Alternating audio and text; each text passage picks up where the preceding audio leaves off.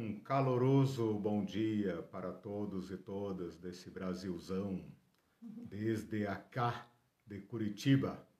Sejam todos bem-vindos a esse nosso encontro. Estamos aqui para dar continuidade àquele tema que nós estamos tratando, Teologia da Generosidade.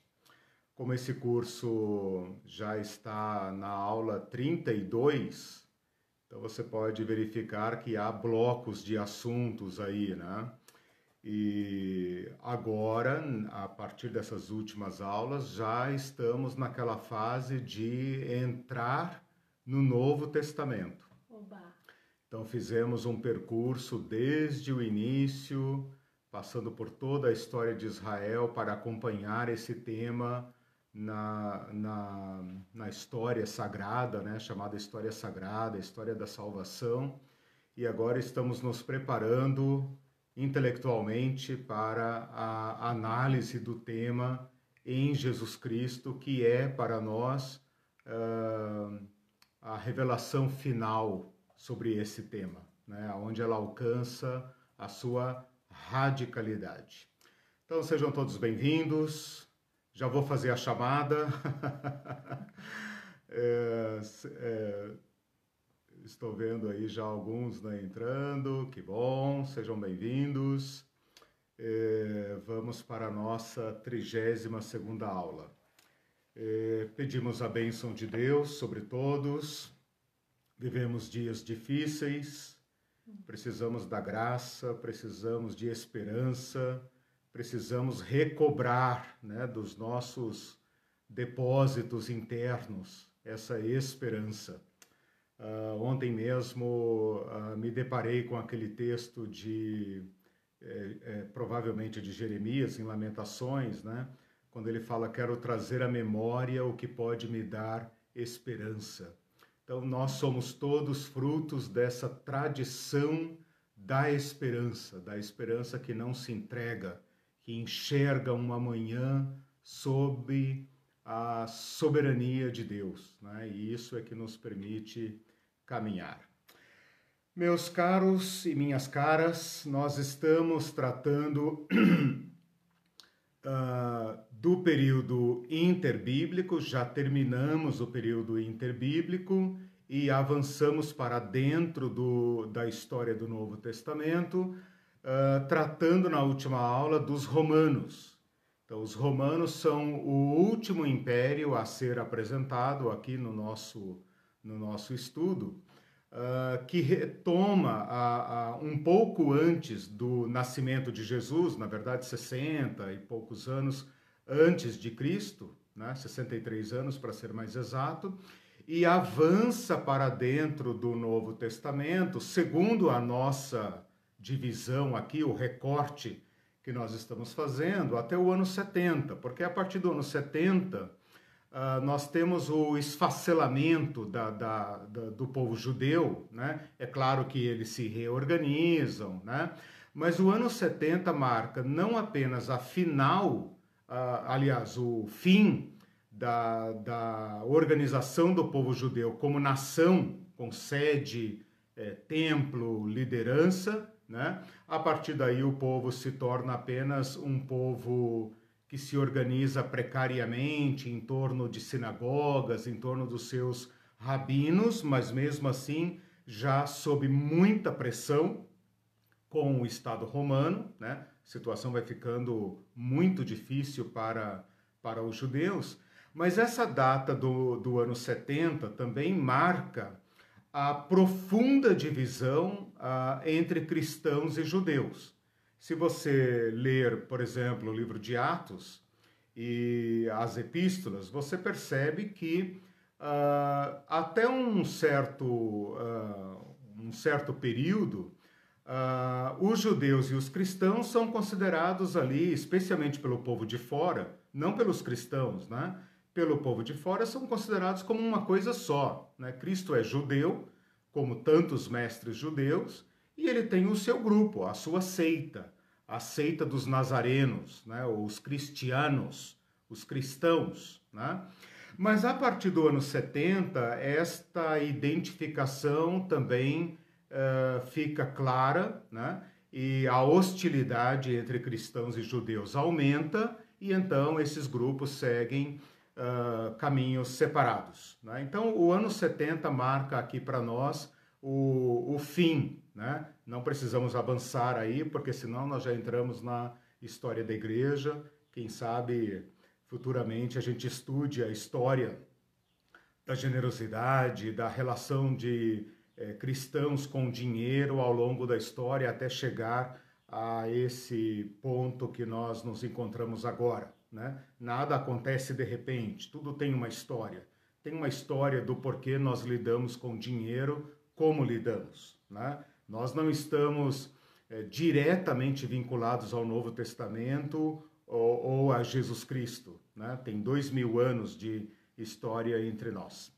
Bom, uh, hoje eu quero então, como prometido, vou cumprir minha promessa, é, estudar com vocês os partidos que uh, dominam, que influenciam, não tanto dominam, né, mas dominam e influenciam o povo judeu. Então, uh, quem lê o Evangelho e Atos, e especialmente, especialmente os Evangelhos, percebem é, percebe essa, é, é, esses grupos em ação, né? Eles estão em torno de Cristo os fariseus, os saduceus especialmente, eles estão sempre em torno de Cristo. Como nós estamos tratando até agora o Novo Testamento sem Cristo, então nós, nós queremos uh, uh, uh, estudar hoje estes grupos não na sua relação com Cristo, mas na sua relação com o poder, a sua relação com os romanos, a sua relação com o templo, a relação com a lei de Moisés, a relação com o povo judeu. Né? Então, esses partidos são muito importantes para o nosso tema porque eles representam propostas, propostas políticas e ou religiosas. Né? Então, o nosso tema, o tema da generosidade, uh, uh, depende da interpretação da lei que esses grupos estarão apresentando e com ela influenciando o povo judeu. É claro que Jesus vai se bater contra estes grupos e suas propostas, né? mas isso nós podemos deixar para depois. Por enquanto, estamos estudando a história de Cristo sem Cristo, né? para então perceber o mundo de Jesus, o mundo do Novo Testamento, o mundo do Evangelho e como a, a prática da lei, do sistema de Moisés, uh, era defendido por esses diversos grupos. Um contexto, assim, eu vou fazer alguns esclarecimentos é, preliminares para depois então analisar um por um e já apresento os caras aqui. Os caras são, pela ordem, senhor presidente, saduceus, fariseus e zelotes, tá? Vou identificá-los e vou mostrar como esses grupos de influência e de poder interagem entre si, né? E como eles afetam o povo deste período. Que ordem é essa? Por uh... ordem, você falou por ordem? Não, eu coloquei ah, uma ordem aqui, ah, a ordem que eu vou apresentar, ah, okay. mas já fica também sugerida, né? A minha ordem não é aleatória, a ordem que eu escolhi para apresentar, saduceus, fariseus e zelotes. Né? E na próxima aula, os essênios, que são uma presença, digamos, muda no Evangelho, mas que estão lá. Né? A gente hoje sabe mais sobre os essênios do que sobre os saduceus, por exemplo. Então, os essênios têm, são uma presença importante aqui. A ordem, o critério que eu usei foi a, uma pirâmide social. Né? Os saduceus como o grupo mais poderoso, os fariseus como o grupo mais popular, de maior abrangência, né? e os zelotes como sendo os mais radicais. ok? Um contexto geral que eu já indiquei em aulas passadas, mas que vou retomar agora, é o seguinte: todos esses grupos, a origem destes grupos pode ser situada no mesmo contexto histórico e na, no mesmo uh, ponto do, do tempo, né, do Cronos. Este momento histórico é a revolução dos Macabeus. Então, fazendo uma breve recapitulação, o povo judeu estava sob o, o comando, sob o domínio dos Círios, dos Círios de, uh, do Império Seleucida, né? os gregos da Síria, Reino do Norte, e tudo parecia que ia caminhar normalmente, apenas com aquela pressão cultural, quando um dos imperadores, chamado Antíoco Epifânio, resolve apertar com os judeus e assimilá-los por meios violentos. Resolve que chegou a hora de extinguir a identidade étnica dos judeus e forçá-los a uma assimilação. É claro que para isso ele contava com partidários, com apoiadores dentro do próprio povo judeu. É sempre assim, né? Você tem que ter elementos do próprio povo oprimido que é a favor, uh, uh, elementos né, que são a favores uh, do dominador. Fechou, né? Deu para entender. Esses partidários, então, causaram uma reação dentro do povo judeu e começou a surgir uma divisão dentro do povo. Nós poderíamos chamá-los assim, é, grosso modo, de é, helenistas, que são pró-aculturação é, grega, portanto, helenistas. E esses helenistas vão desde o sacerdote até o povo, né? aqueles que optam por é, unir-se a eles, né? Como diz aquele provérbio, não pode, não pode vencê-los, una-se a eles, né? Então, helenistas de um lado e do outro lado, piedosos, judeus que quanto mais são pressionados pelo opressor, pelos Seleucidas, pelos Círios, agarram-se à lei de Moisés, radicalizam a sua observância da lei para se uh, preservar da influência pagã helenista que agora conta com apoiadores nas suas próprias autoridades. Imaginem vocês uh, um sacerdote que apoia o culto a Zeus, né? o deus dos gregos, que não faz é, oposição à paganização do povo. Por exemplo, jovens judeus que já não se circuncidam mais, que não guardam o sábado, que competem nos ginásios como se fossem gregos. Né? Os gregos uh, uh, faziam seus exercícios físicos né, nos ginásios nus. E havia judeus que estavam aderindo a estas práticas. Então, esta paganização, ou melhor dizendo, esta helenização do povo, causou uma reação interna. Um exemplo dessa reação interna uh, são os próprios macabeus, que são aqueles radicais. E esses macabeus, então, recebem de imediato o apoio deste grupo de judeus que estavam, uh, esses grupos né, que estavam se reunindo para uh, agarrar-se à lei. Né? Esse grupo de piedosos que formou os exércitos dos macabeus, que deu apoio político, apoio econômico aos macabeus, que pegou em espada junto com os macabeus, que forçou essa vitória é, incrível contra os, os sírios, né? empurrou-os para fora e acabou conseguindo a autonomia do povo judeu por mais de 100 anos, como eu falei, né? dos asmoneus, tudo isso é história das aulas passadas. Esse grupo de piedosos é conhecido na história como Assidins ou Assideus. Né? Assidins é uma, uma, um plural hebraico, né? Assidim, Assidins, né? O acidim já é o plural, né? Mas aportuguesado a gente também encontra como acideus, né? Às vezes com H, às vezes sem H, então eu não vou entrar nessa questão, porque depende de como se lida com a linguagem hebraica, né? a transliteração e etc. Isso não importa. Mas se você quiser pesquisar sobre isso, você pode procurar Assidim ou Assideus. Bom, o que, que acontece então? Esse grupo dos Assidim, Assideus, eles são os uh, judeus da resistência. E é aqui que vai acontecer a fragmentação.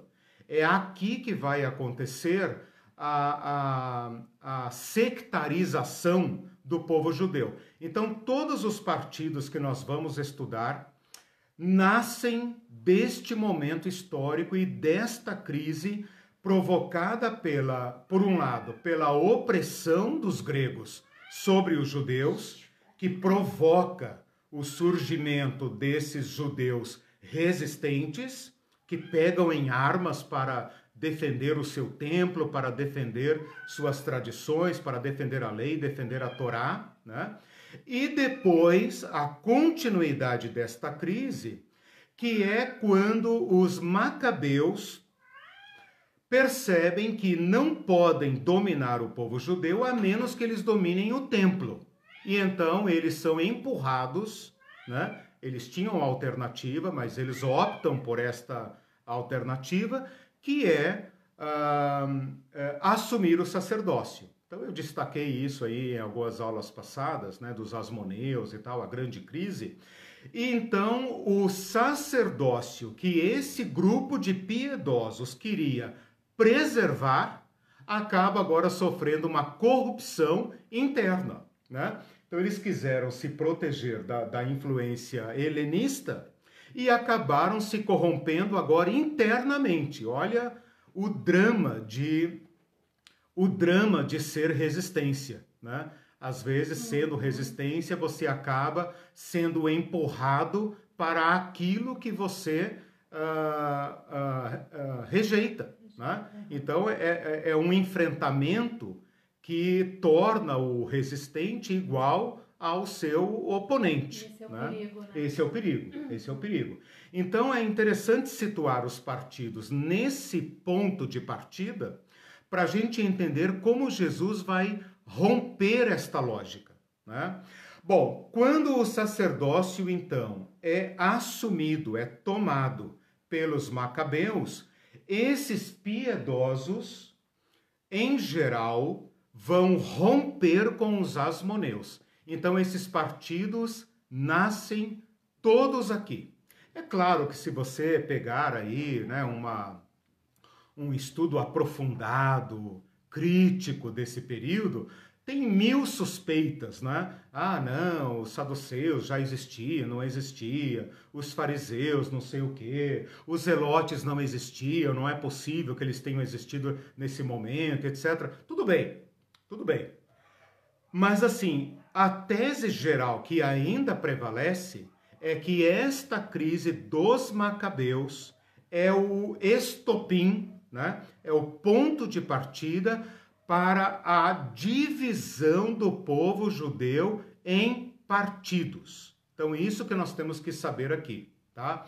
Os saduceus são aqueles que vão dar sustentação política aos asmoneus e vão agarrar-se ao sacerdócio, né? Então, os asmoneus tomam o sacerdócio, os saduceus percebem que eles vão precisar de apoio e é melhor ficar junto com os, os asmoneus do que perder tudo, né? Se eles tivessem entrado em guerra com os asmoneus, rompido com os asmoneus, eles seriam muito prejudicados, né? Eles são a elite econômica, política, cultural, eles são a, a pontinha da pirâmide. Então eles chegaram à conclusão que era melhor apoiar os asmoneus e fazer esse jogo com os asmoneus. Vocês dependem de nós, nós damos apoio a vocês, está tudo certo. Né? Os fariseus vão surgir daí como uma resistência, a gente poderia dizer assim, é, não violenta, mas uma resistência rancorosa contra os asmoneus. Vocês devem se lembrar que um dos reis asmoneus é, é, produziu uma carneficina contra os fariseus, crucificando uh, 800 fariseus e matando suas famílias num ato de é, é, é, inominável crueldade. Para vocês verem o ponto a que chegou a tensão entre fariseus e asmoneus. Né? Mas a sucessora desse rei, do Alexandre Janeu, a Salomé Alexandra, que foi aquela rainha, e vocês têm que ver lá nas aulas que eu falei sobre os asmoneus, ela muda o jogo e resolve que é melhor se aliar aos fariseus, porque os fariseus são mais populares. Os saduceus são importantes, mas eles são uma elite muito pequena. Eles não controlam o povo. Né? Então ela, ela, ela faz uma jogada política e ela percebe que é melhor é, é, é, se entender com os fariseus do que uh, depender dos saduceus. Então ela inverte o jogo, né? joga os saduceus para a oposição e apega-se aos fariseus. Então aqui os fariseus uh, uh, experimentam o auge da sua importância política. Né? Eles ocupam posições no sinédrio, eles são os homens de Estado, eles impõem uh, sobre o povo a sua visão da lei, a sua, a, a sua proposta religiosa. Né?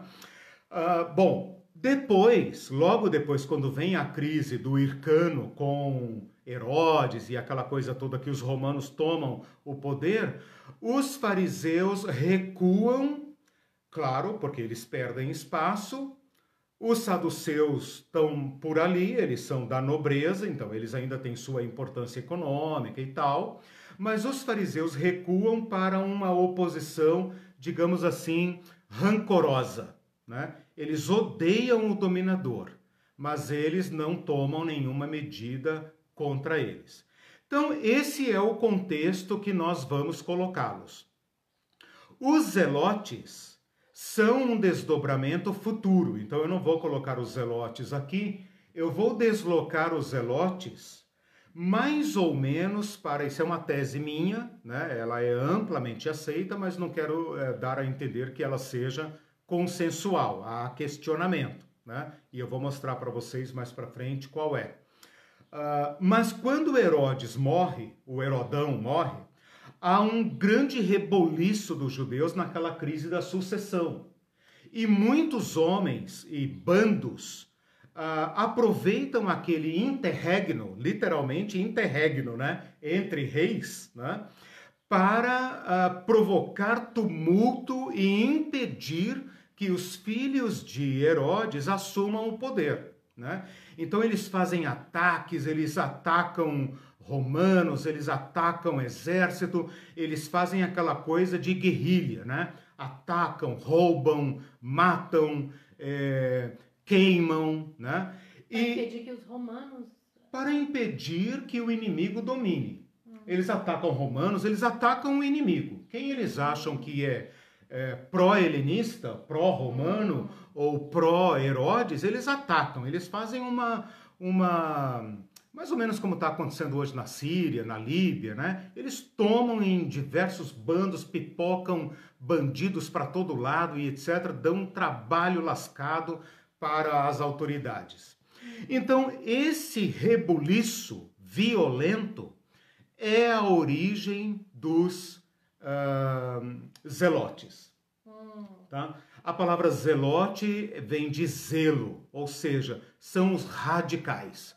Tipo, nós não vamos ficar aí nessa conversa mole de é a lei, é a lei, porque o inimigo não entende essa linguagem. O inimigo entende é o cacete, né? É meter o cacete, é espada, é pedrada, é isso que eles entendem. Então nós vamos falar a língua deles. Né? É aqueles que agora querem pegar em armas. É, né? essa tensão, então, ela está um pouco deslocada no tempo, né? Se eu coloquei fariseus e saduceus aqui por volta do ano é, 160 a 130, mais ou menos, quando os asmoneus tomam o sacerdócio, uhum. né?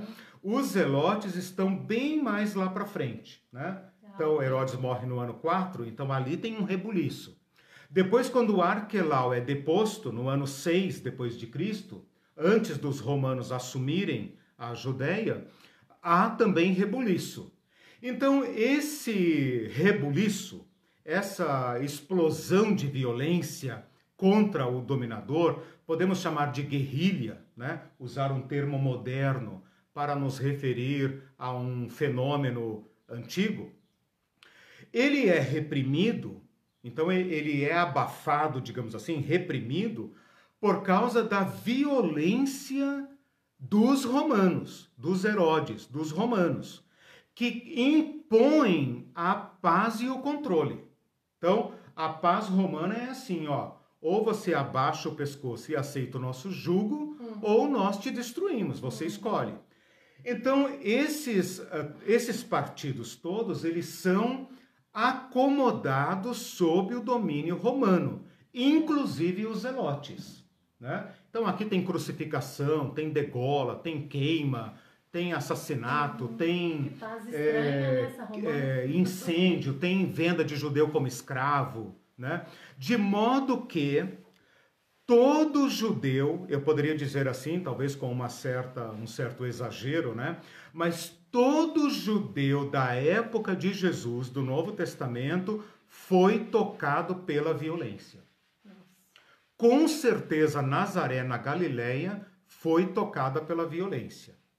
Se ela não diretamente, as cidades ao redor, né? Talvez porque ela era tão desimportante que ela não foi tocada é, diretamente. Então, os zelotes, algumas pessoas dizem assim: ah, eles não existiam, eles foram é, surgir apenas lá na guerra final. Eu prefiro defender uma tese de que eles estavam como uma brasinha né, que está ali. Ao menor sinal de uh, fragilidade do dominador ou de ausência do dominador, eles partiam para agressão. Virou chama. Né? Exatamente. Uhum. Bom, o, hum. o Mindu, esqueci de ler um comentário. Ah, sim. não tive chance de ler um não, comentário. Eu não, eu não, não tinha dado espaço ele ainda. Tinha, também. porque o pessoal dá bom dia, né? Ele, ele disse bom dia a todos os irmãos, primos e demais criaturas, conforme a pirâmide social da teologia variar, né?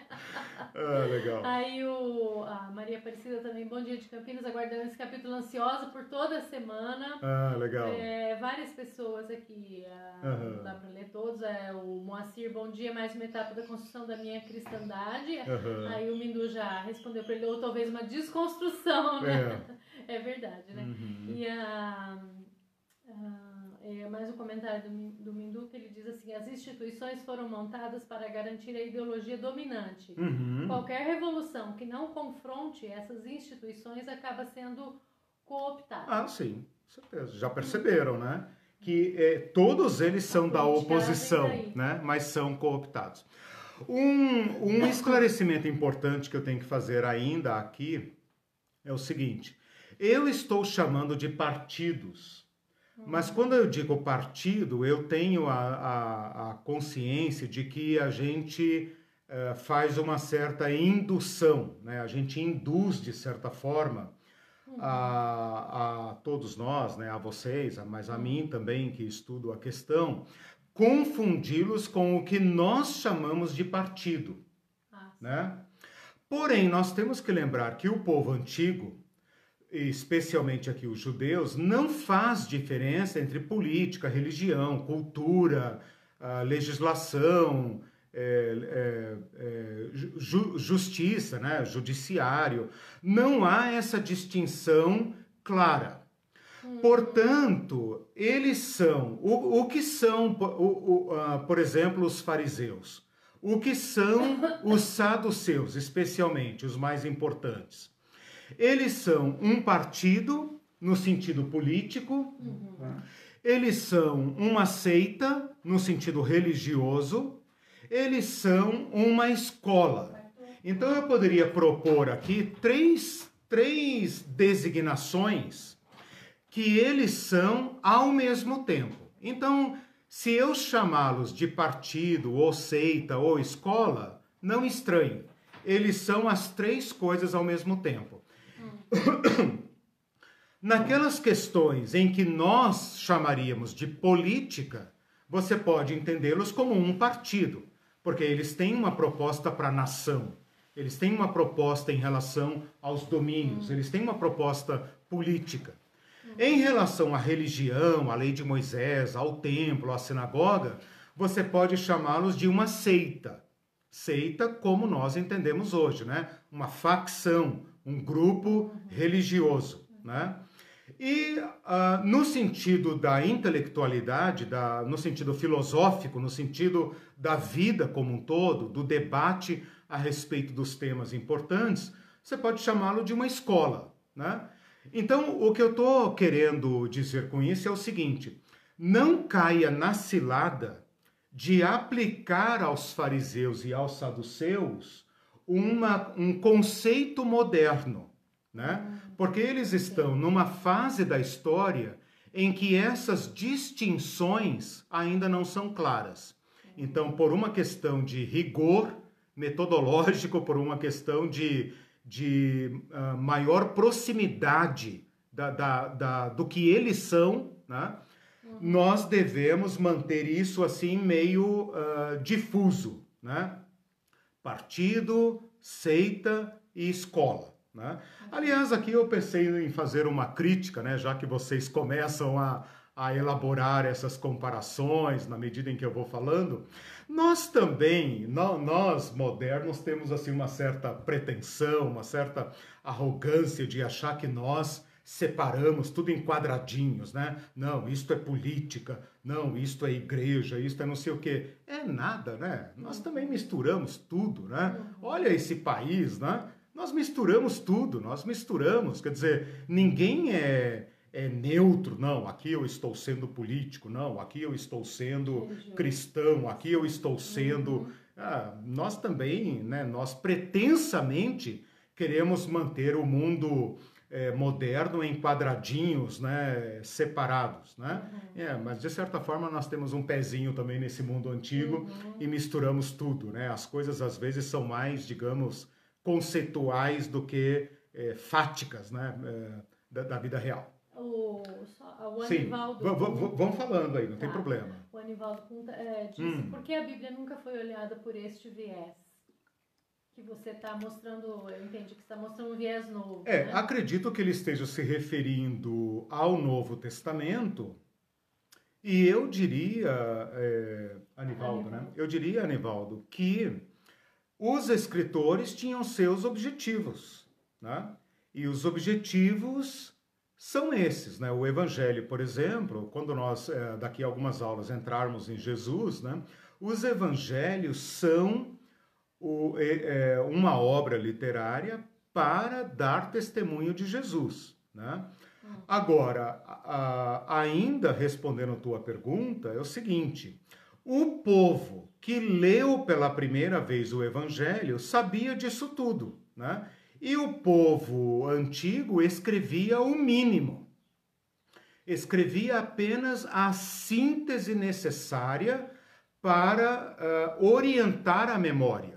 Né? É mais ou menos como hoje, por exemplo, se alguém, digamos, faz aí um, uma carta aberta à nação brasileira, carta aberta à igreja brasileira. Ora, quem está recebendo essa carta sabe o que está acontecendo, então não é necessário fazer uma descrição de tudo que está acontecendo para daí, né? Então seria mais ou menos nesse sentido. Agora, a tua pergunta é, nos alerta para o seguinte: nós que somos modernos, modernos no tempo, né? nós que estamos distantes do mundo do Novo Testamento, somos indesculpáveis uhum. quando não fazemos esse levantamento e incorremos, vou usar uma expressão que acho que alguém usou na aula passada, é, incorremos no erro de usar a palavra de Cristo contra Cristo, uhum. contra os valores de Cristo aí nós somos indesculpáveis. Por isso que essa nossa abordagem aqui está causando em nós esse impacto, né? Uhum. Porque nós temos acesso a esse material. Uhum. E então eu repito a tua pergunta. Uh, ou, ou, ou, repito, não, recoloco né, a pergunta. Por que nós não acessamos isso? Por que nós não vamos uhum. ao mundo de Jesus? Uhum. Se nós temos todos os meios, né? Jesus falou: a quem muito é dado, muito é exigido. A nós foi dado muito conhecimento. Né? Uhum. Então, nós temos por dever uh, uh, uh, ser uma igreja melhor, uhum. uma igreja mais fiel a Jesus Cristo, a herança de Jesus Cristo. Ele respondeu: deixar de olhar a Bíblia como um livro que caiu do céu aleatoriamente, Isso, claro. sem contexto e sem história. Claro, claro, perfeito, Existe exatamente. um contexto, existe Exato. uma história que a gente não tem conhecimento, não se aprofunda. E, Preguiça. é, e Eu falo aí- para os meus alunos, é o pecado capital dos pastores, estudiosos e quiçá de nós, nós todos, né? É a preguiça, né? E, e eu, eu vou repetir o que eu sempre tenho repetido nas aulas, né? Uhum. Sem entender esse contexto Uhum. histórico, Uhum. cultural, a gente não consegue sequer compreender Uhum. com profundidade o que Uhum. Jesus quis dizer. Sim, E aí exatamente. a gente Fica empobrecido. fica empobrecido, aí a gente vê as Uhum. igrejas superficiais Uhum. hoje, Uhum. desviadas, essa é a Uhum. verdade, e aí você fala, mas como é que pode acontecer isso? Uhum. E o testemunho? Uhum. Mas sequer entenderam o Evangelho de Uhum. Cristo, sequer entendemos o exato. Evangelho de Cristo. Adaptam no a si, né? Fazem seu, Exatamente. seu próprio evangelho. Ah, uma outra questão que eu preciso colocar aqui também, importante, é a seguinte: a Bíblia, o Novo Testamento especialmente, ela trata como se fossem coisas é, equiparáveis, né? coisas é, é, semelhantes, e pode nos ah, induzir a erro. Então eu queria fazer uma pequena pontuação aqui com respeito a isso, apenas para ajudar caso, se, caso você confunda isso. Né? A, a observação é a seguinte: não confunda esses partidos com ofícios. O que é um ofício? Por exemplo, escriba. A Bíblia fala muitas vezes, assim, corriqueiramente, sem se preocupar, porque o povo da época sabia, nós é que não sabemos. Ela fala assim: escribas e fariseus, né? Escribas e fariseus. Mas escriba é um ofício. O escriba seria um, um jurista, um perito. O que é um escriba? Um perito na lei de Moisés. Alguém a quem as autoridades recorriam para dar um parecer a respeito de uma questão. Eles são estudiosos, é, é, é, refinados da lei de Moisés. Então, isso é um escriba. Né? Enquanto que um fariseu. Um escriba, o fariseu é um, é um partido. Uhum. Né? Então, o escriba pode ser um fariseu, mas pode ser um saduceu, ou pode não estar identificado com nenhuma dessas escolas. Um fariseu pode ser escriba, mas pode não ser também. Então, é muito importante fazer essa diferença. Então, a Bíblia vai falar, olha só, alguns ofícios que vão surgir aí uh, junto com os partidos. Por exemplo, os saduceus e os anciãos. Hum, Ancião aqui é o título dos membros do sinédrio. Todas as vezes que o evangelho falar em anciãos, você pode quase que ah, ah, ah, todas, não vou afirmar todas, porque pode ser que haja lá uma referência excepcional. é? Mas o ancião é o membro do sinédrio, é o membro do conselho. Ancião é o senado, senil, velho, senado, presbítero, o presbitério, né? Claro que não com os termos modernos, termo antigo. Então a Bíblia vai falar intérprete da lei, ela vai chamar de doutor da lei, ela vai chamar de ancião, vai chamar de mestre algumas vezes, inclusive Jesus, vai chamar de escriba, às vezes vai falar os sacerdotes e os saduceus, os sacerdotes, os anciãos e os saduceus, ok? Então não confundam esses partidos com os ofícios, embora a Bíblia às vezes é, coloque-os assim, por exemplo, ai de vós escribas e fariseus hipócritas, né? Está falando de um partido e de um ofício que comunicam entre si, comunicam entre si, né? Se fosse matemática, ia ser aqueles conjuntos que se é, inter- é, intersecção, Intersecção, é. né? Intersecção do conjunto, mas são coisas diferentes.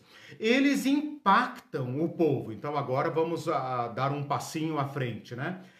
O fato de as autoridades, os mentores, as influências políticas e religiosas do povo estarem divididas em partidos afeta o povo, certo? Certo. Então o povo agora também passa a se perfilar né, com a proposta dos saduceus, com a proposta dos fariseus, com a proposta dos zelotes, né? Ah, na próxima aula, não vou abrir agora para não incompridar muito, propostas... mas os essênios também, né? Uhum. Então, o povo, de e um modo geral... divergem. Exato. Sim, divergem. Por isso são partidos, são seitas, né? E são, são oponentes, né? São oponentes. Às vezes até com rancor, né? Às vezes apenas intelectualmente, apenas como um, uma diversidade ideológica, alguma coisa assim. Uhum. Mas o que eu quero chamar a atenção aqui para vocês é o seguinte: o povo, vendo a sua liderança pela primeira vez organizada em, em facções opostas, né? eles também se organizam de acordo com essas posturas, tá? Então, o povo que ouve o evangelho, o povo de Mateus, de Marcos, de Lucas, de Paulo, né? é um povo que também adere a essas facções. Uhum. Né? Quais povo? Fiz uma, um crime com a língua aqui agora, né? O povo, né? O povo está com, a, com os partidos populares, é claro, né? Então o povo tem em conta os fariseus os essênios, os, os zelotes. Por, eles são classe média baixa. Né? Hum. Os fariseus são os pobretões, eles são os artesãos, os é, é, pescadores, eles são aquela, aquela classe que está acima da linha da pobreza. Os fariseus. É, a maioria, né? A maioria. E a, a, naquele, naquela classe onde Jesus se encontra, onde Pedro, João, né, os pequenos ofícios, o pedreiro, o artesão, o, né, o, aquele, aquela, aquele, aquela pequena facção né, que, que se interpõe, que seria, digamos, o protótipo de uma classe média. Né? E eles têm, então, maior é, permeabilidade, né, capilaridade junto ao povo eles estão próximos do povo. Então o povo se espelha nos fariseus. Uhum. Né?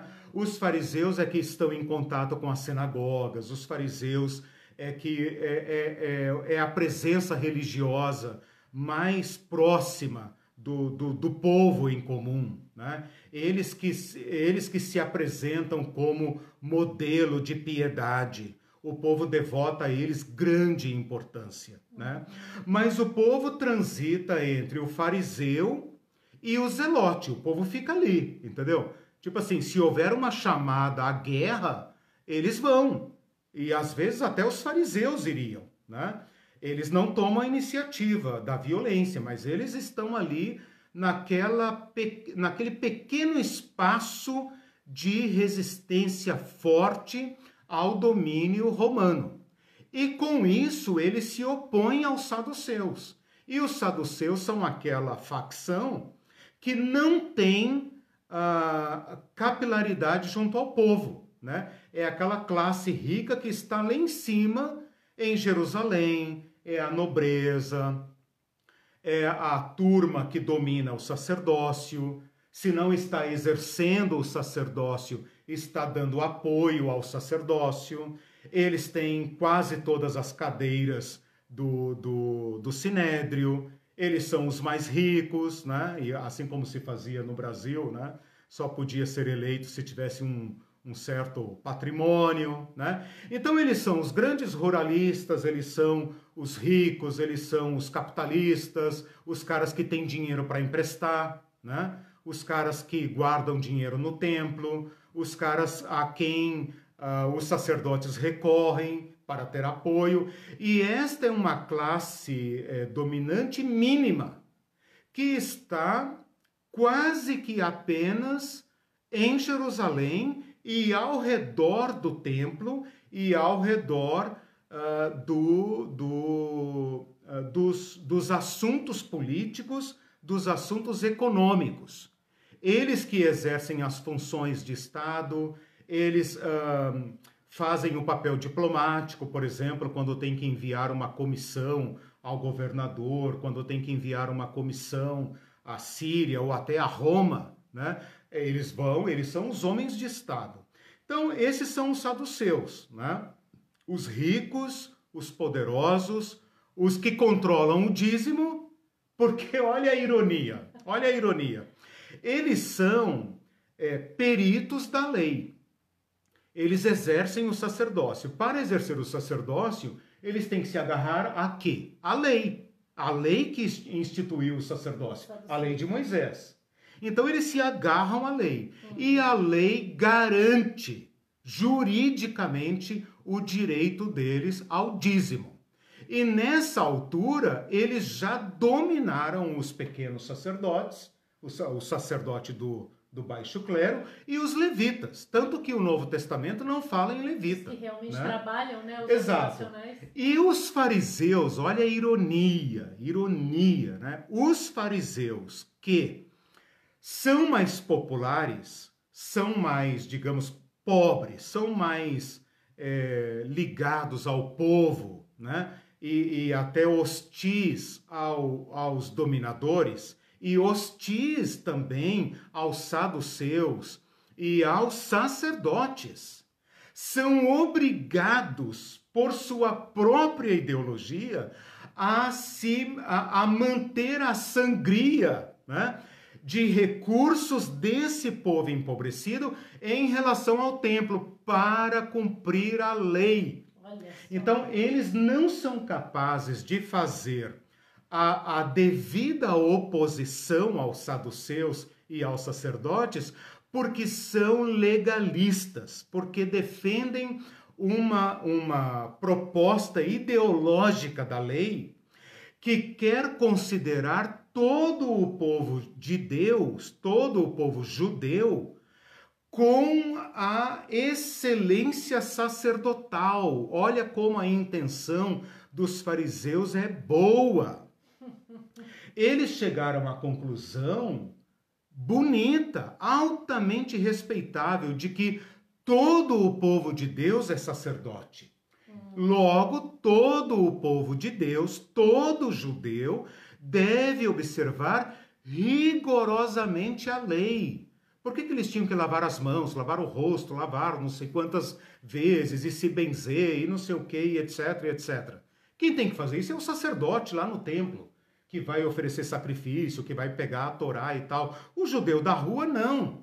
Mas o fariseu não apenas é incapaz de fazer oposição a esse sistema corrompido, como ele se torna um prolongador, né?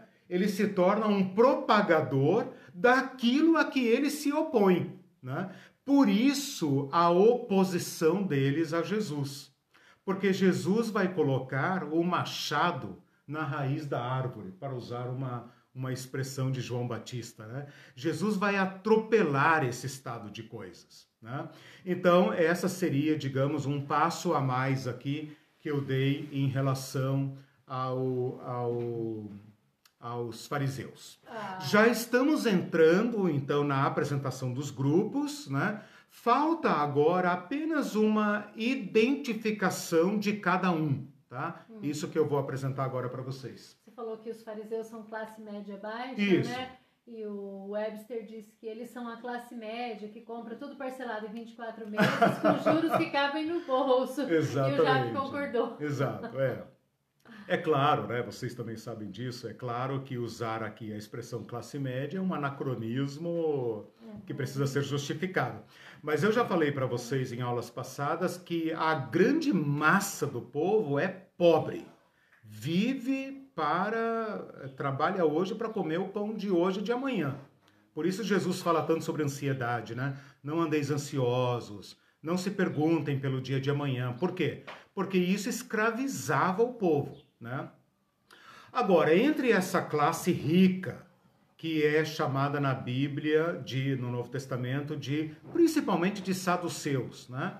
É claro que há outros ricos lá também. José de Arimateia, por exemplo, pode ter sido um fariseu.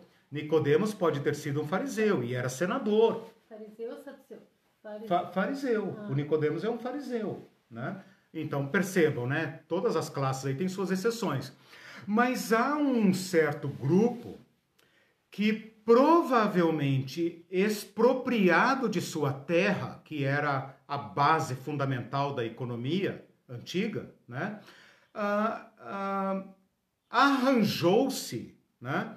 ah, nesses pequenos ofícios que fica entre a agricultura e a nobreza, né? E se adapta e tal, mas é uma, uma coisinha mínima aí de 5%, né? 3% da população, né? Mas eles fazem essa ponte entre os, né, os, o povo de cima e o povo de baixo, mas como eu estava dizendo, ironicamente não conseguem se opor. O Webster falou aí da classe média, veja, nós podemos traçar aqui um paralelo que é a seguinte forma: a classe média, ao invés de ser solidária com os, os trabalhadores mais pobres, os menos favorecidos, ela, ela prefere se distanciar dos pobres, dos quais ela tem horror, porque ela está sempre ameaçada de voltar para a pobreza, ela sabe que ela não é rica, e dar sustentação a uma elite econômica a qual ela não pertence. Então veja aí o, o, o dilema da classe média, né? Se a gente pode fazer essa, essa equiparação, né? Esta classezinha média, né? Aonde nós situamos aí a maioria dos fariseus, acabam dando, a, acabam dando sustentação àquela classe superior que é a que os consome, que os domina, que os escraviza, que, que, que uh, chancela a dominação romana. Né? Agora, meus irmãos, como fica a generosidade, que é o nosso Uhum. tema, dentro de tudo isso? Né? Como fica a prática do bem, a prática da, da, da, da, da caridade, né? dentro deste mundo eh, fragmentado? Né? Posso lhes garantir que os pobres estão perdendo em todas. Né? Quem vai defendê-los, mais ou menos, é o partido que botou a mão na espada. Né? Esses vão defendê-los. Né? Uhum. Mas, por fim, vai acabar levando todo mundo para a tragédia. O É. Mizu Sem Querer antes já respondeu aqui, ó. Naquela Hum. época já consideravam a lei a seu favor como um teto de gastos. Atende primeira casta e as sobras para o povão. Mas Já claro, respondeu. claro, claro. né? E o Ah. Anivaldo disse: Agora entendi a raiva dos fariseus quando Jesus se tornava mais popular do que eles. Sim. Jesus falava como quem tem autoridade dos Sim, evangelhos. sim, perfeito. Ensinam com autoridade, não como os escribas, né? Uhum. Por que que esse povaréu está atrás de Jesus, meus irmãos? É. Quem é que sobra? Por que é que a palavra de Jesus gera vida nesse deserto religioso, ressequido, explorado? Porque a religião dos fariseus vai se tornando pesada, difícil. O povo não tem condições de, de cumprir todas as minúcias da lei. Eles colocaram um jugo pesado sobre o povo que nem Moisés imaginou.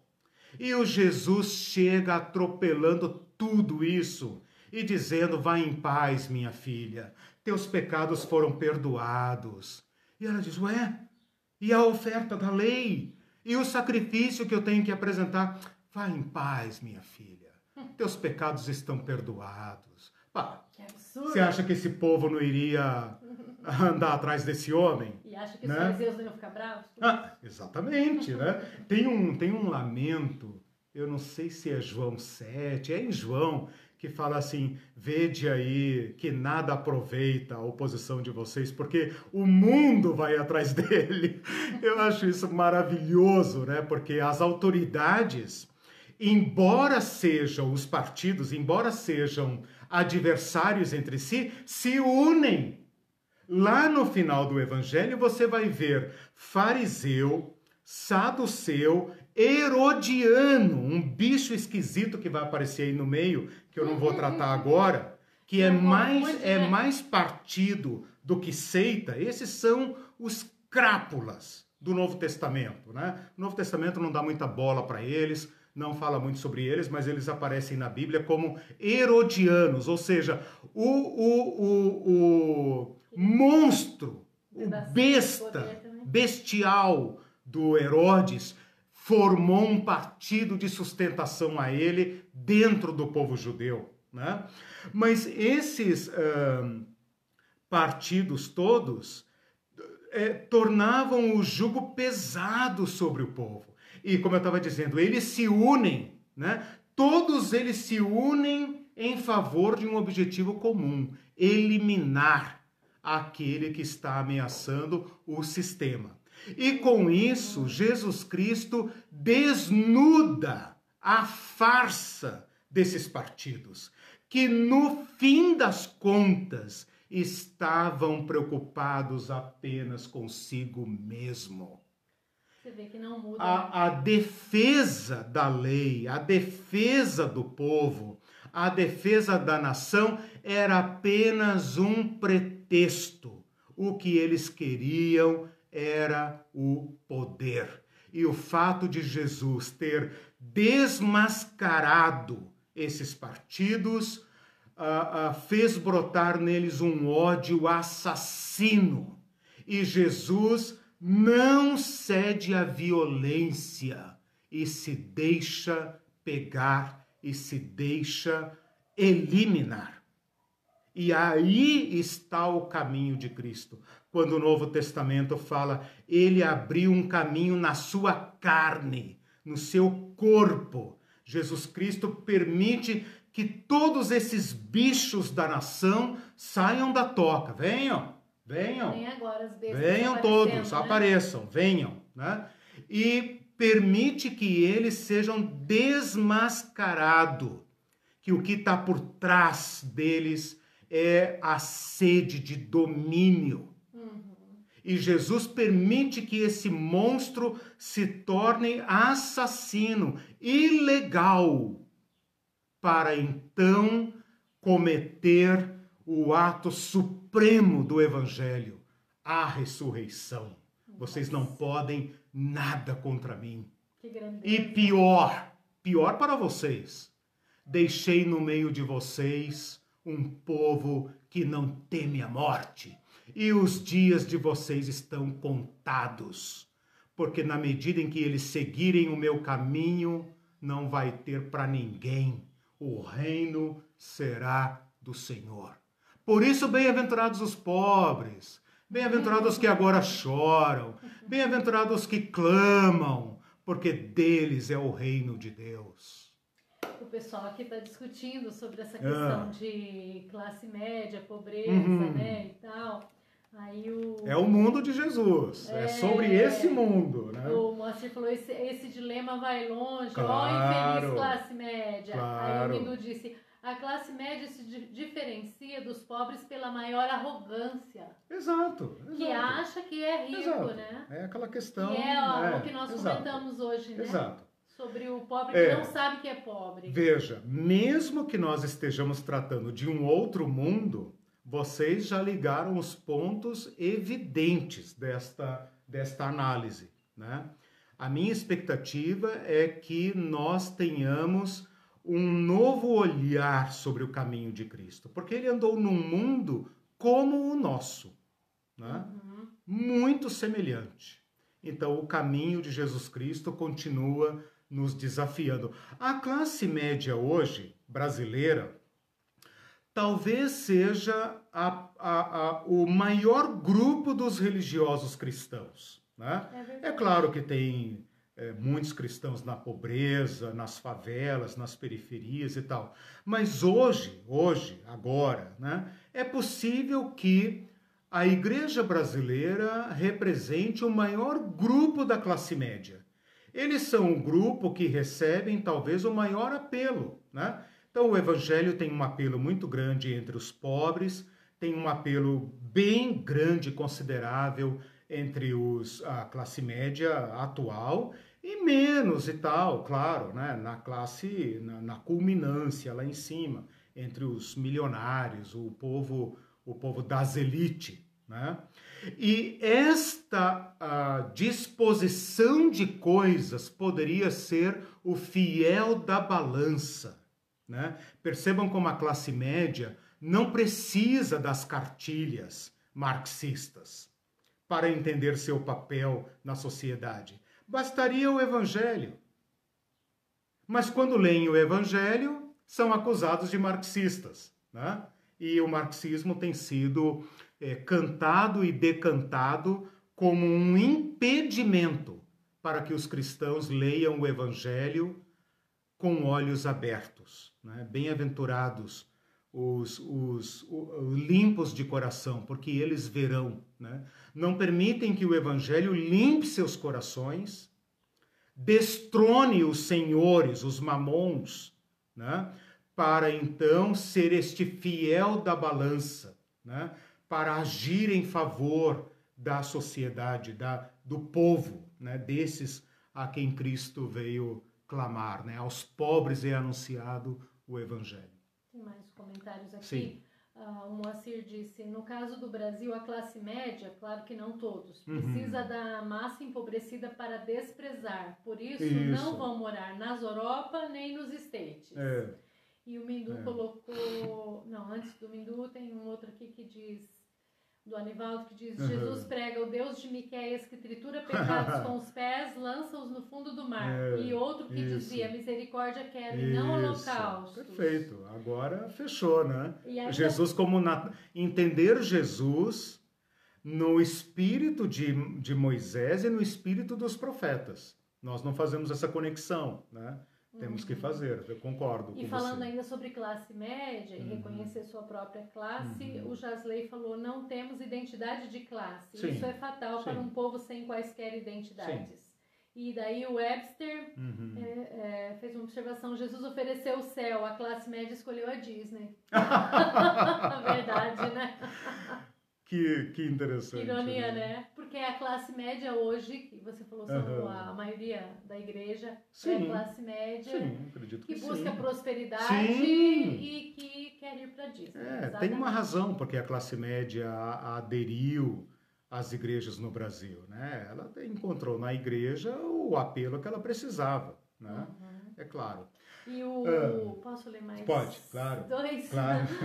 o Isaac disse: dizem, o Isaac está assistindo. Ah, legal. Dizem por aí que os fariseus eram batistas, porque, porque gostavam de regimentos, uhum. mas também eram pentecostais porque negociavam a salvação. É, é. No partido dos Herodianos tinha uhum. um tal Marcos Felicianos e um tal Alafai e outros do tipo.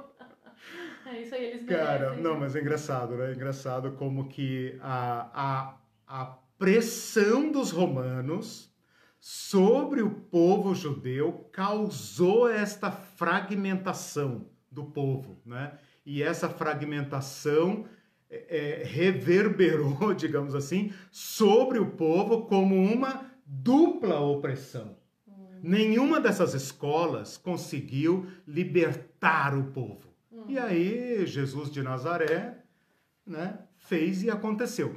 Eu queria colocar apenas algumas informações agora assim mais, digamos, técnicas e tal, para permitir a identificação desse povo. Eu já falei bastante, né, sobre quem são os saduceus, quem são os fariseus, né? Uh, mas vamos avançar aqui um pouquinho. Aí depois tem um outro comentário, tá. eu leio depois. Não, beleza. Eu, eu, deixa eu avançar aqui um pouquinho, uhum, depois a gente okay. volta a conversar. É, os saduceus, saduceus, isso também é discutível, mas eu vou apresentar a tese predominante, mais consensual. Os saduceus derivam o seu nome de Sadoc ou Zadok. Quem foi Zadok? Zadok foi o sacerdote que primeiro oficiou no templo na, uh, no reinado de Salomão. Então, o Zadok é da linhagem arônica. O que é linhagem arônica? Arão. Né? Esse Sadok era, então, a casta sacerdotal legítima. Por que é que os saduceus usavam esse nome? Porque eles são da casta legítima do sumo sacerdócio. Então é uma questão assim meramente é, genealógica, né? uh, um direito legítimo, genealógico, que foi atribuído a Arão e à linhagem de Arão. Então, esse nome sacerdo, é, sa, saduceu é um nome elitista. Né? E com esse nome elitista, eles dominavam o sacerdócio e expulsavam outros pretendentes. Né? Então, percebam que o nome saduceu é um nome assim meio carteiraço, né? Sabe com quem você está falando? Eu sou filho de Arão. Curiosamente, curiosamente, a Isabel, mãe de João Batista, é descrita no Evangelho de Lucas como sendo da casa de uh, Arão, portanto, uma saduceia, né? Uma sadoquita o que coloca João Batista no papel legítimo de ser um saduceu. Mas um saduceu com consciência de classe foi parar, provavelmente, no mais radical dos partidos que eu quero tratar na próxima aula, os essênios, provavelmente, né? Vou defender essa teoria, ela não é indiscutível, obviamente, mas ela é muito, muito razoável. Então, o nome dos saduceus está aí, né? No nome, na, na, na no DNA já está uh, o, o inclusivismo, né? O exclusivismo, inclusivismo para eles, né? Exclusivismo, exclusivismo para os uh, demais. A importância política deles é de é, sustentação ao, ao governante. Agora presta atenção. Eles dão sustentação ao governante, qualquer que seja ele. Soa familiar? Né? Eles dão sustentação ao governante, qualquer que seja ele. Então, eles deram sustentação aos macabeus, eles deram sustentação aos asmoneus, eles deram sustentação aos Herodes e eles deram sustentação aos, uh, aos romanos. Agora, antes que a gente apedreje os saduceus, a lógica deles também nos é familiar. Os saduceus estão dizendo para o povo o seguinte: olha, nós seguimos a lei de Moisés, nós sabemos o que a lei diz, nós estamos aqui exercendo o sacerdócio como a lei diz, nós estamos cobrando os, os dízimos como a lei o determina, né? Agora é o seguinte: nós não vamos sacar a nossa espada contra os romanos, porque se nós fizéssemos isso, seria um suicídio, um genocídio, um autogenocídio, né? E, e quem pagaria o pato? Primeiramente seriam vocês, né? Então, ruim com a gente, pior sem a gente. Nós estamos aqui fazendo o trabalho duro de negociar. É, nós estamos aqui fazendo o trabalho duro de negociar com os romanos. Somos nós que mantemos as legiões fora daqui, nós que acalmamos o governador. Então, ó, pensem bem, né? Mas nós estamos orando. Nós estamos buscando a Deus para que Ele nos livre dos, do, dos romanos. E se vocês seguirem a lei, se vocês derem os dízimos, o primeiro, o segundo e o terceiro, se vocês trouxerem as primícias, se vocês trouxerem tudo que a lei manda, se vocês cumprirem a lei rigorosamente, e nós, nós não temos culpa. É a lei que diz que somos nós, né? Quem sabe Deus não visita de novo o seu povo e quebra os romanos no pé e nos coloca como a nova, a nova, eh, nós como sacerdotes, né, do Senhor, sejamos os novos dominadores de um grande império e tal. Então, com essa aguinha doce aí, com esse melzinho na, na chupetinha, como se diz, eles mantinham o povo calmo. É verdade. Como é que nós vamos nos organizar? Né? Os próprios zelotes, que eram violentos, pensavam, cara, não é a hora, ainda não é a hora. Eles atacavam uma cidade aqui, atacavam uma fortaleza ali, roubavam armas, atacavam caravanas, atacava, morria, um deles era preso, crucificado, mas eles tinham que recuar. Eles tinham que recuar. Não dá, não dá. Não dá. Você já viu a máquina de guerra dos romanos? Você já viu o tamanho de uma centúria? Você já viu uma crucificação? Então não dá. Né? Então, o mesmo alerta que servia para manter o povo subjugado a Roma, também servia para manter o povo sustentando essa classe uh, sacerdotal, como disse outro dia o pastor Ariovaldo Ramos, falsa. Essa classe sacerdotal é falsa. Por quê? Porque não tem mais Santo dos Santos. O Santo dos Santos está vazio, não tem mais propiciatória, não tem mais nada. Eles estão sacerdotando, como diria o meu amigo Isaac, né? Sacerdotando, eles estão sacerdotando no vazio. Por isso a cortina não pode se abrir. Porque se se abrir, fica revelada a farsa. Uhum. A farsa, né? Quase saiu aqui a, a expressão completa, né? A, a farsa jato, né? Claro, né? Por quê? Porque tem que manter o segredo, o perigo, o medo e a advertência. Então, uhum. essa é a proposta dos saduceus. Eles tinham alguma proposta para os pobres? Não. A proposta deles para os pobres era a seguinte: obedeçam à lei. Obedeçam à lei. Se vocês obedecerem à lei, se vocês cumprirem as regras da lei, Deus vai se levantar. Lembra quando Deus salvava o seu povo? Lembra quando Deus salvou? Para atingir fins é, políticos, né? Exato, é Deus que vem. Lembram dos nossos irmãos macabeus?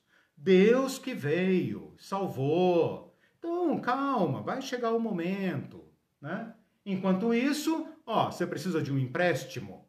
Eu tenho um campo ali que eu, eu, eu recebi como dívida, tem um outro ali que eu tive que expulsar o meeiro porque ele não conseguiu pagar. Vamos conversando, gente, vamos conversando, né? Que a, a história se repete. História né? cômoda para eles, né? Muito cômoda, né? Ah, o Jap comentou aqui, mas eles nunca largam o osso.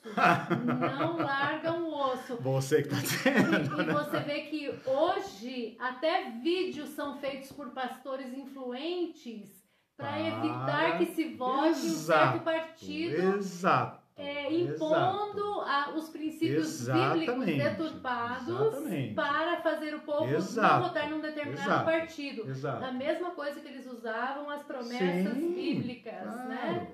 As eu, tô, eu, tô, eu, é, eu tô dizendo para vocês que o mal é previsível e burro. Né? E que a gente mesmo ia fazer as conexões, é, né? É, e, e, e, o caminho de Jesus Cristo que é genial, né? Uhum. Mas o mal é burro, ele tem poucas cartas na manga e não sai disso, né? E no fim vai apelar para a violência, porque essa é a linguagem do império. Né? O império não aceita ser desafiado e ele vai usar a violência e Jesus nos advertiu sobre isso. O Celso tinha feito um comentário aqui, que uhum. eu deixei para ler depois. Ele disse: a elite dos sacerdotes agia como qualquer elite econômica. Exato. Essa elite sacerdotal Exato. dividia o povo para governar dentro da legalidade da lei. Isso. Isso. A elite econômica de hoje, por exemplo, divide o povo jogando a classe média contra os estratos mais baixos da sociedade. Exatamente. Exatamente. E defende a elite, né? É, o jogo é o mesmo. Aproveitando isso, queria falar um pouco sobre os fariseus. A palavra fariseu vem de uma palavra hebraica chamada, é, aliás, chamada não, uma palavra hebraica perushim. Perushim que significa separados. Então, a palavra separados já define o, o, o fariseu. Né? Então, aqueles antigos acidins que eu falei no início da aula, ou acideus, que são os judeus piedosos, os judeus observadores da lei. Não apenas perito, no sentido uh, de escriba, de doutor, mas também aquela elite piedosa, aquele judeu padrão, aquele judeu que observa a lei nos mínimos detalhes, né, para lembrar um certo jargão da TV, nos mínimos detalhes, que dá o dízimo não apenas do fruto do campo, do animal, mas do endro da hortelã e do cominho. Lembram daquelas aulas que eu dei sobre a tradição, aquele regramento ultra minucioso é, intrincado. Se for a fruta de tal cor, você dá dízimo, se não tal. Se você estiver caminhando para tal lugar, é, o dízimo é devido. Se você é, jogou na boca, não é devido, mas se você guardou na mão, é devido. Esses são os fariseus, observadores rigorosos da lei. Homens, classes e homens que atravessam o, a pirâmide social desde o Sinédrio, como eu já falei aqui, do Nicodemos, do José de Arimateia, que provavelmente eram fariseus, né? Eu não me lembro, se alguém observar aí, se o, o João, o Nicodemos lá em João 3, se alguém quiser dar uma olhada, uh, se o João 3 é de fato um fariseu... Uh, assim, tá, já está respondida a questão. Atos João 3, havia entre os fariseus um homem chamado Nicodemos. Eu lembrava que ele era chamado de mestre, mas não tinha certeza que era fariseu, mas era um fariseu. Então veja, o farisaísmo, a escola farisa, eh, farisaica, ela cruza a pirâmide social do sinédrio até os pobres. Os rabinos, muitos deles eram fariseus. O apóstolo Paulo se apresenta como um fariseu e era um artesão. Então, esse hábito de, de de ser um, um mestre da lei e ao mesmo tempo pobre é linguagem dos fariseus. Os fariseus são predominantemente classe média baixa para baixo, para os pobres. E muitos mestres eram pobres, viviam de doações dos seus é, alunos. Né?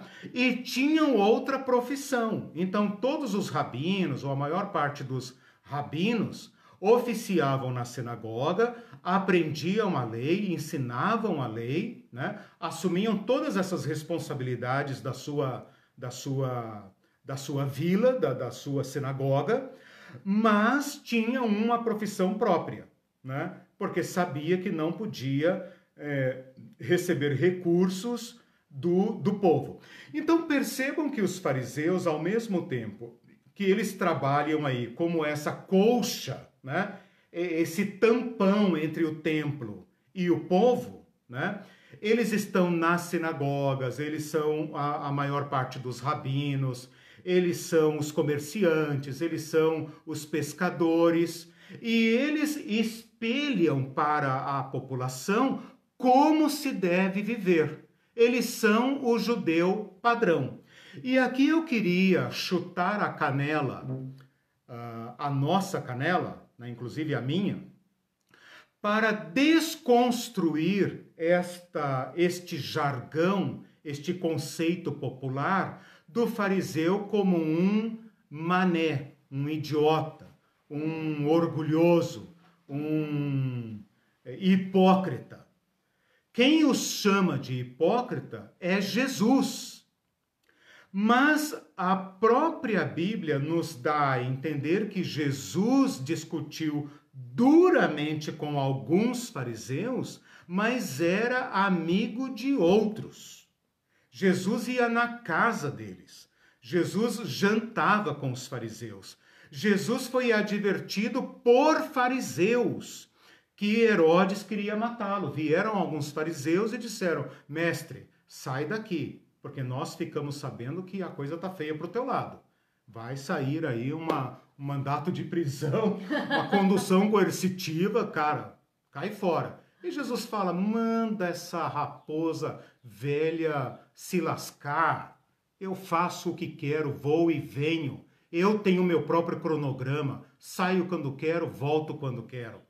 Mas isso apenas para dizer que os fariseus representam na, no mundo do Novo Testamento o mais alto padrão ético. Portanto, cubra sua boca antes de criticar um fariseu. Quem criticou o fariseu foi aquele a quem nós adoramos como o homem perfeito. E o homem perfeito pode botar o dedo no nariz de, do melhor de nós e, diz, e, e nos reprovar. Então, os fariseus representam o, o, o, ma, o máximo padrão ético de onde uma pessoa poderia chegar praticando a lei de Moisés. Os fariseus nos prestam um grande favor, um grande favor. E o favor não é jogá-los na lata do lixo. O favor que eles nos prestam é o seguinte: este não é o caminho. Ainda que eu jejuo sete dias por semana, ainda que eu dê dízimo até do bombom que eu ganhei de, de, de até das balas que me deram como troco. Ainda que eu me lave, lave e etc., e observe e adote leis rigorosas e me purifique e tal e tal e tal, não é suficiente. Esse é a, a, a maior e a principal lição que nós podemos tirar do embate entre Jesus e os fariseus. Então, quem adotar o caminho dos fariseus, quem adotar a prática da lei, saiba que os fariseus, que são trocentas vezes mais justos do que qualquer um de nós, foi reprovado por Jesus. E com isso, Jesus está dizendo: não é por aí o caminho. Eu sou o caminho. O meu fardo é leve.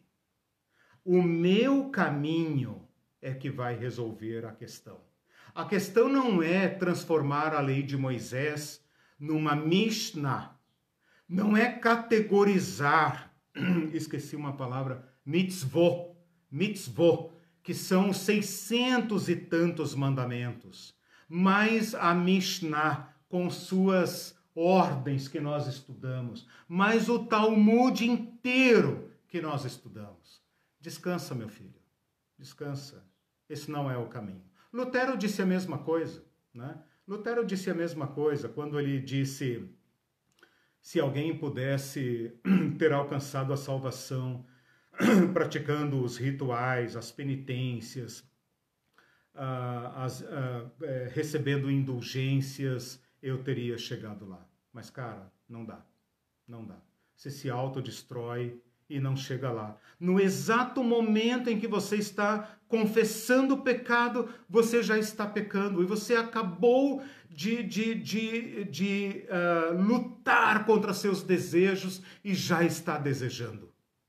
Então é ingovernável. Ingovernável.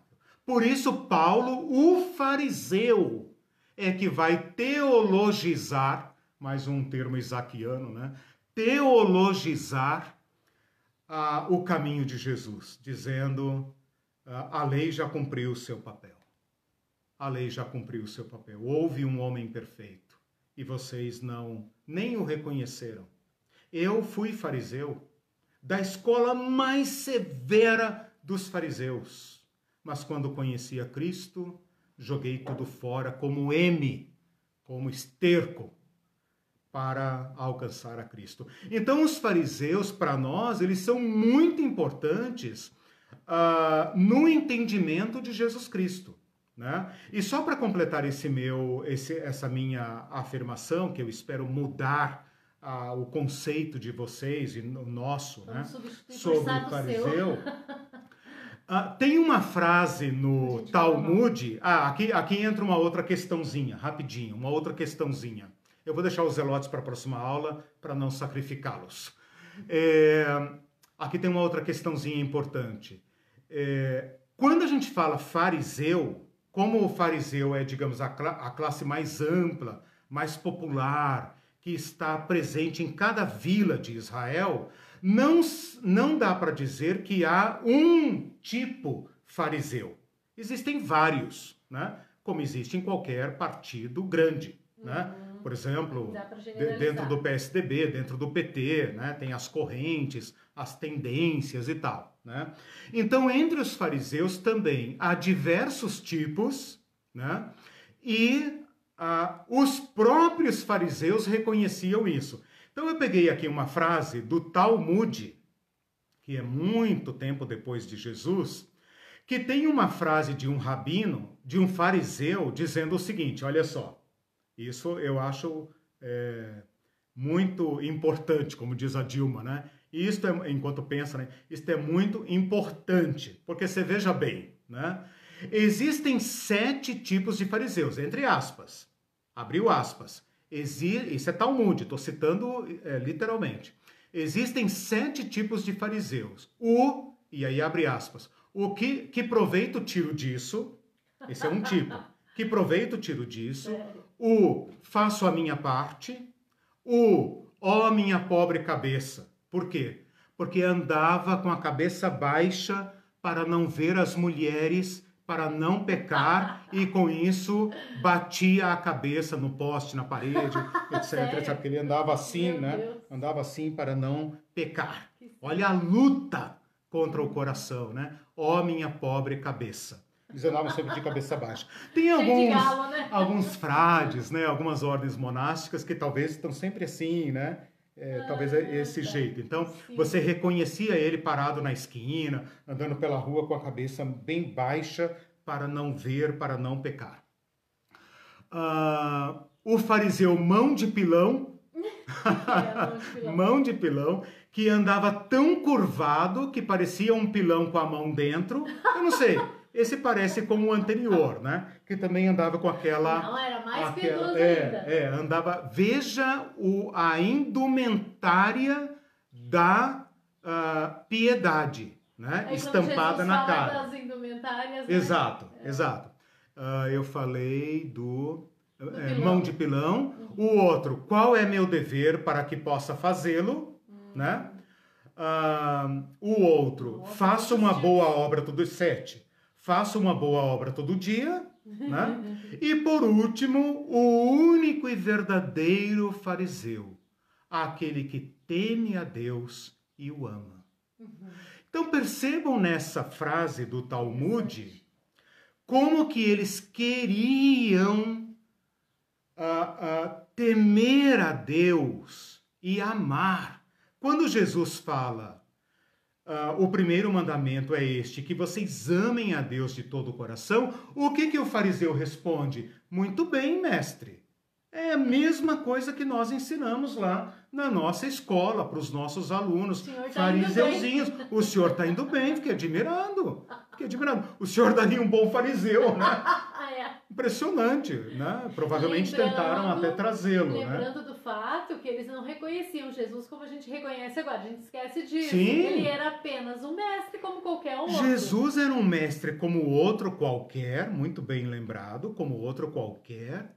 E pior, de que escola esse cara não, vem? Não, exatamente. Né? Ele não tinha raiz. Quem lhe ensinou estas coisas? Então o problema dos fariseus com Jesus nenhuma. é o seguinte qual é a escola desse da cara? Da Galileia pode surgir alguma coisa Exatamente, boa. da Galileia não vem boa coisa.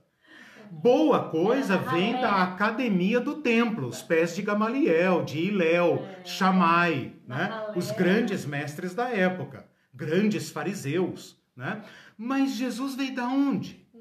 Quem é o mestre desse cara? Essa então, plebe que nada sabe exatamente. da lei E essa gentalha que não cabia no molde fariseu, porque não guarda a lei, não observa, não limpa a mão, não dizima rigorosamente, não dá o dízimo do endro, da hortelã e do cominho. É, o que ele compra, olha agora a Mishnah, o que ele compra não parece ser dizimado.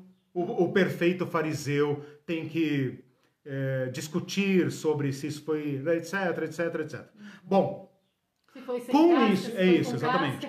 Com isso, eu estabeleci um novo olhar sobre os fariseus e, com o testemunho deles próprios, estou dizendo que o objetivo deles também era temer a Deus.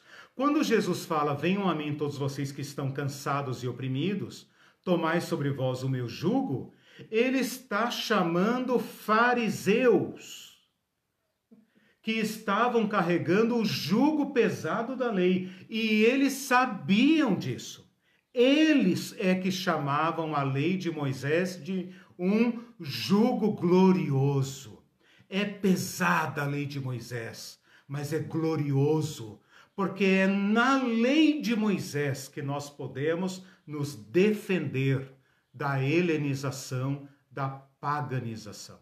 E vem Jesus uh, do céu, como disse aqui o Nicodemos fariseu, mestre, uh, o Senhor veio de Deus. Uhum. Olha que atestado, né? Uhum. O Senhor veio de Deus. Porque ninguém pode fazer ou ensinar o que você ensina sendo falso. Então me diz, me diz. E Jesus dá uma, uma esnobada nele ali, né?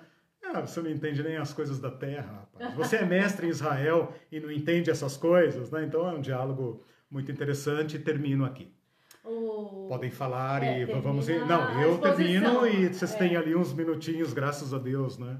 Para... Vamos lá. O, Webster disse que Jesus fez EAD. Cuidado para não engasgar. Legal. O... EAD à distância, né? Veio do céu, né? Isso veio de Deus, não é possível. Né?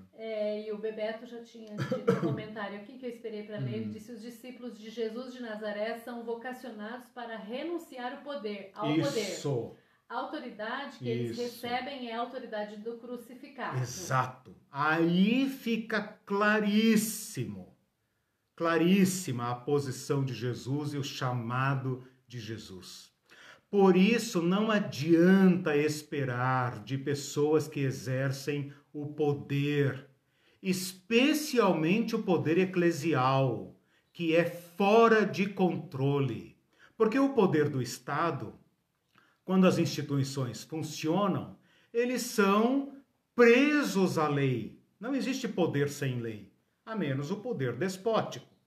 Mas na igreja esse poder não conhece limites.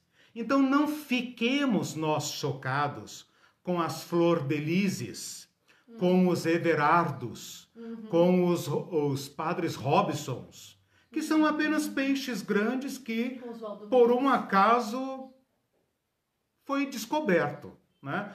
A posição de poder os corrompe. Uhum. E eh, concordo inteiramente com o Bebeto nisso. Um chamado ao despojamento, uhum. o chamado à renúncia. Renunciem ao poder, renunciem. Né? E, e aí busquem o Cristo. Aí fica fácil encontrá-lo. Ele está onde sempre esteve, né, Bebeto? Caminho de baixo. Lá não tem disputa. Uhum. Lá, quanto mais fizer, melhor. Quanto mais servir, melhor. Não tem. Lá está o caminho de Jesus. Ah, o Mindu tocou num ponto hum. aqui que eu acho que não vai dar tempo de você Sim, falar hoje, mas eu só vou tá. ler e okay. daí de repente fica para a próxima. Sim, é porque é eu vou continuar na próxima é um aula os partidos. mais abrangente, né? Certo. Ele disse salteadores e bandidos Isso. no NT dá a ideia de uma Perfeito. violência gratuita. Isso. Mas olhando agora o contexto, são muitos desapropriados de suas terras e sem Isso. renda. Perfeito. Então vamos tocar na próxima Perfeito. aula nesse ponto, que é bem importante. É. Por isso eu digo que tem que entender o contexto, é, exato. senão você tem uma ideia errada. Exato. Da...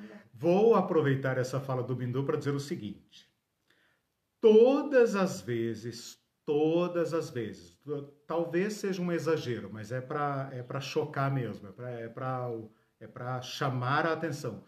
Todas as vezes que a Bíblia é, menciona ladrão, bandido, salteador, desconfie. Não é o batedor de carteira, como ele falou aí, né? Não é a violência gratuita. Tipo, ah, fazer um ponto ali na caravana, vou dar em cima, uhum. vamos pegar o cara, vem alguma coisa ali, vamos pegar o cara. A maioria absoluta, maioria total de quando a Bíblia chama de bandidos e salteadores, ela está se referindo a guerrilheiros. A diferença é se eles atacam em bandos, como os zelotes, em bandos menores, como o bando de Barrabás, que é um salteador, né? Jesus foi crucificado como salteador, no meio entre dois salteadores, portanto guerrilheiros, ou se eles atacam individualmente como os sicários, que a Bíblia menciona. Então a Bíblia não menciona, aliás, a Bíblia menciona todos, né? Ela menciona zelote, ela menciona sicário e ela menciona bandido. Pode colocar tudo num balaio só, né? Nós vamos tratar isso na, na próxima aula. É, tem mais Aí fica claro para entender por que é que o povo prefere Barrabás e não Jesus. Né? Por que, que o povo prefere Barrabás? Ora, nós queremos alguém que resolva o nosso problema. Jesus não, não vai nem vem. Ele vem com esse papo estranho de cruz e tal. Cara, nós não queremos saber de cruz. Nós queremos alguém que nos livre. Né? Então eles escolhem Barrabás, é claro. Né? É, estamos chegando no final, não sei se vai dar tempo hum. de responder, é, mas você pode desenvolver na próxima. É, uhum. Uma pergunta do Clevson, ele hum. disse, será que só teve coisas ruins com a helenização? E antes de você responder, okay, eu diria tá. que é que toda dominação, uhum. né? Uhum. é, é, assim, é. é. essencialmente é negativa, né? Toda dominação. Não, dominação sim, mas a helenização no sentido cultural. Ah, sim. É, não. Já, já você puxou uma questão importante, né? Eu estou estudando uh, a helenização no impacto que ela teve no, no modelamento, digamos assim, a modelagem né, ideológica judaica, né? do mundo de Jesus e causou esses efeitos aqui. O judaísmo não conheceu alternativa para lidar com a helenização, mas os cristãos, né, e o próprio Jesus, quando fala ide por todo mundo, pregai o evangelho, ou então é, ensinando-as guardar e tal, ele está chamando o mundo. E é claro que Paulo, né, a igreja e tal, vai. Eu, eu comecei também a aula falando do ano 70, né? O ano 70 marca esta ruptura, né? Então, os judeus se fecham nas suas tradições, rejeitando o helenismo como uma forma de sobrevivência, né? E sobreviveram, né? E os cristãos partem para o diálogo, né? Então, para os judeus, não, não sei, é, teríamos que fazer uma análise né, mais detalhada. Quem sabe você nos dê alguma pista na, na próxima aula. Para os cristãos, com certeza, foi, foi, um, foi vantajoso. Né? Uhum. O, o Jasley colocou aqui, John Piper tem uma uhum. excelente palavra sobre cristão versus cultura. Ah, okay. Pensar no nosso papel como luz e sal no meio da cultura Isso. babilônica ou helenística. É. Uma vantagem, né, pegando essa Eu fala um do... link, né? Ah, legal. Ótimo. Obrigado, Jasley, né? Jasley. Obrigado. É, vou verificar.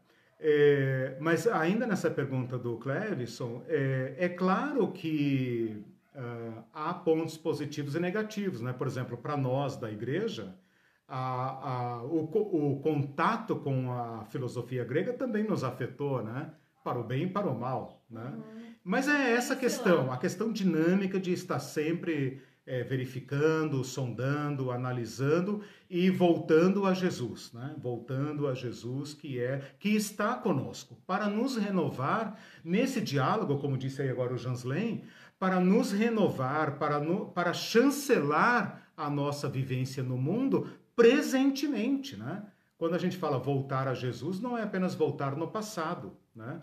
Uh, mas voltar a Ele hoje. Né? Cristo pode nos mostrar caminhos de diálogo né, nesta nossa cultura, que o mundo do Novo Testamento não conhece. E nós não temos como voltar lá. Né? Nós só podemos dialogar com esse mundo que temos, né? o mundo que nos toca. Né? E como nós vamos transportar essa, essa, essa bagagem toda para cá? Né? Olha só, Uh, ainda, ainda falando sobre essa, essa provocação do Clevison, né? Provocação no sentido etimológico, né? De chamar uma questão, né? Uh, ainda nós podemos olhar, e vou deixar essa ponta solta para a próxima aula, nós podemos olhar na nossa uh, vivência como cristãos o mesmo dilema que teve, que, que teve o judaísmo. Nós também, no nosso diálogo com o secularismo, com o mundo que nos rodeia, temos as mesmas tentações. Quais? Fundamentalismo, vamos nos fechar hum. em torno de nós Sim. mesmos. Ou então vamos nos abrir, vamos assimilar, vamos. Uh, o mundo é secular. Nós precisamos de uma teologia secular. Hum. Nós precisamos dialogar com todos os segmentos, mas não apenas dialogar com identidades, dialogar absorvendo-os, assimilando-os. E eu acho e proponho que Jesus Cristo continua sendo aquele fermento inovador que vai afetar, vai, vai convocar fundamentalistas e liberais ao caminho de baixo, ao caminho da radicalidade, não fundamentalismo, embora se possa dizer que eu estou falando a mesma coisa com palavras diferentes, mas como o fundamentalismo pertence a essa a essa noção, né, como conceito, chamar a Jesus, esse fermento inovador que sempre nos provoca, né, para para o caminho, o caminho, né? Não tem como ser fundamentalista e ao mesmo tempo seguir o caminho. Mas Jesus é o caminho, né? Uh, é, é, o mesmo ontem, hoje e para sempre. Estou convosco todos os dias. Então, o Novo Testamento não conheceu o nosso mundo, mas o Cristo conhece. E o Cristo pode mostrar para nós qual é o caminho dele. Né? E eu diria aqui, para fechar, o caminho da generosidade, caminho da misericórdia, uhum. okay. caminho da compaixão. Mais comentários, mas não, não dá tempo. Isso. Então, Vamos ficar para a próxima outra... aula. O tema é próxima. muito pulsante, né? Muito e pulsante. Não eu não consegui ler, você é, responde. Tá, respondo aqui. lá. Podem ficar uhum. tranquilos. Próxima aula eu quero falar sobre zelotes e essênios, porque eles, mesmo ausentes, afetam vigorosamente o Novo Testamento. E nós não podemos omiti-los. Tchau, gente. Uma boa semana. Obrigado por, pela presença. Tchau, bye, pessoal. bye. Boa semana para vocês. Deus abençoe. Todos. Bom domingo. Bom domingo.